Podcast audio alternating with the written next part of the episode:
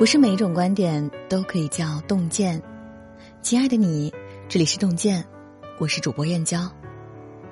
今天要和您分享的文章是：做人不要飘，飘了要挨刀。一起来听。前段时间，在网上关注了一场终极格斗冠军赛，备受瞩目的张伟丽不敌挑战者，卫冕失败，错失金腰带。这个结果着实有些意外。有人挖苦他，说他拿了两次冠军出了名就不好好训练，真是太浮躁了。有人安慰他，胜败乃兵家常事，输一次不等于一直输，下次赢回来就好。这位亚洲首位 UFC 冠军面对争议没有过多解释，只是在个人社交平台上写了八个字：顺境不飘，逆境不倒。看过一个很精辟的概念，叫做顺境管理。说的是，人在特别顺的时候，一定要压住自己的势头，因为当一个人顺风顺水时，就很容易变得嚣张不踏实。顺境管理的目的是不给自己挖坑，避免日后阴沟里翻船。一路顺风自然是福，倘若站在高处得意忘形，也就成了祸。很多人都看过星爷的《唐伯虎点秋香》，电影里的唐伯虎文武双全，才华横溢，抱得美人归。但历史上的唐伯虎没有武艺，没有秋香，也没有好结局。一身才气是真，但他也因恃才傲物吃了亏。唐伯虎出身于商贾之家，自幼天资过人，十六岁在秀才考试中拔得头筹，轰动苏州城。有钱有才有名，唐伯虎逐渐飘了起来。有一年，他参加乡试，在考试前请客吃饭，席间放出豪言。荆轲借缘，舍我唐伯虎，更有何人？果然，这次乡试他高中第一名，借缘。第二年，唐伯虎入京参加会试，再次大言不惭：“会试榜首，非我唐寅莫属。”然而，却被现实狠狠打脸。头顶的光环戴得太久，他似乎忘了，京城里没有朋友。只有对手，考试成绩还没下来，你就说你是第一名，只有一种可能，那就是作弊了。就这样，唐伯虎卷入科举舞弊案，落了榜，蹲了监狱。虽然最后被释放，但是被革去举人身份，并且终生不得再参加科举考试。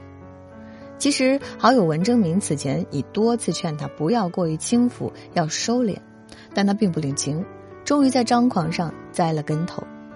正应了那句俗语：“做人不要飘，飘了要挨刀。”有智慧的人都懂得，越是顺境，越要戒骄戒躁。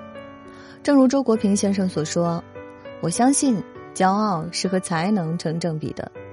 但是，正如大才朴实无华，小才华而不实一样，大骄傲往往谦逊平和，只有小骄傲才露出一副不可一世的傲慢脸相。闪电总会打击最高的物体。”放低姿态，谦逊行走，才能行稳致远。永别了武器里有这么一句话：生活总是让我们遍体鳞伤，但到后来，那些受伤的地方一定会变成我们最强壮的地方。人生在世，困难是标配，逆境是常态。世界上真正的高手，总能在逆境中绝处逢生。媒体人木子前元说过他朋友老陈被迫创业的故事。前几年，老陈已经做到了公司高管，手下有十几号人。然而，在一次业务结构优化中，由于老陈负责的业务不是公司主营业务，整个部门被砍掉。离开公司的老陈带着一众兄弟自行创业，可是创业不易，市场竞争大，运作成本高，难以为继。又遇上客户口头支持，却迟迟不下单。最难的时候，他把家里两套房子全部抵押给大家发工资，不过大伙儿收入还是降了，逐渐有人离开，最后只剩两个人陪他硬扛。他们知道老陈压力大，家里有三个孩子要养，在老家的父母也需要他照料，可从没见老陈垂头丧气，也从没听他提过放弃。每次见面，老陈都是乐呵呵的，讲业务上的见闻，讲团队里的趣事，至于眼前的困难，他都只字不提。他总说，我们团队的业务水平没得说，客户转一圈回来，一定会发现还是我们最靠谱。只要咬住了，别掉队就行。如他所料，在坚守了一年多以后，公司扭亏为盈。我特别喜欢罗翔老师在《十三幺》里说的一句话：“当命运之神把你推向勇敢的时刻，希望你能够像你想象中那么勇敢。在艰难的处境里，退缩是本能，坚挺是本事。你要做的不是马上要赢，而是现在不能倒，坚持住，扛过去，总有一天会迎来柳暗花明。”苏轼年轻时少年成名，平步青云，被称作宋朝百年第一人。在诸多的溢美之词中，苏大学士开始骄傲起来，不把任何人放在眼里。有一天，苏轼哼着小曲，漫步在田间小路上，迎面走来一个挑着泥担的村姑。轻装的苏轼当然要给重担在身的村姑让路，但他觉得自己堂堂大学士，凭什么给别人让路？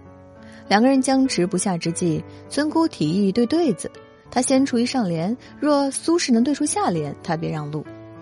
村姑出了上联：“一旦仲尼挡子路。”苏轼一时竟想不出下联，心急如焚。看到两边插秧的农夫在笑话他，他对了一句：“两旁夫子笑颜回。”话音刚落，又引来一阵哄堂大笑。苏轼惭愧极了，为村姑让了路。此时，他终于明白自己的骄傲有多么不堪一击。在往后的为人处事中，苏轼学会了收敛锋芒，看淡名利，以一颗平常心对待世事沧桑。赞誉加深时，他少了趾高气昂，以淡泊的心态面对俗世的赞誉。点个再看，愿我们皆能心态平和，清醒自持。好了，今天和大家分享的文章就到这里，感谢各位的守候。如果您喜欢洞见的文章，请在文末点个再看。让我们相约明天，愿洞见的声音伴随着您的每一个夜晚。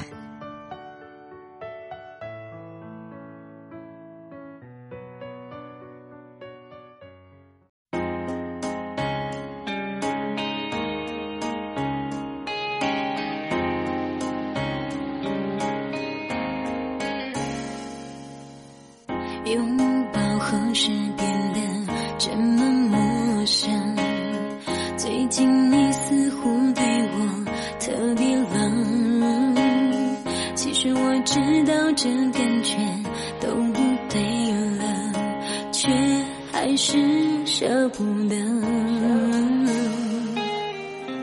爱也真的爱了泪也流了越拉扯越是显得不适合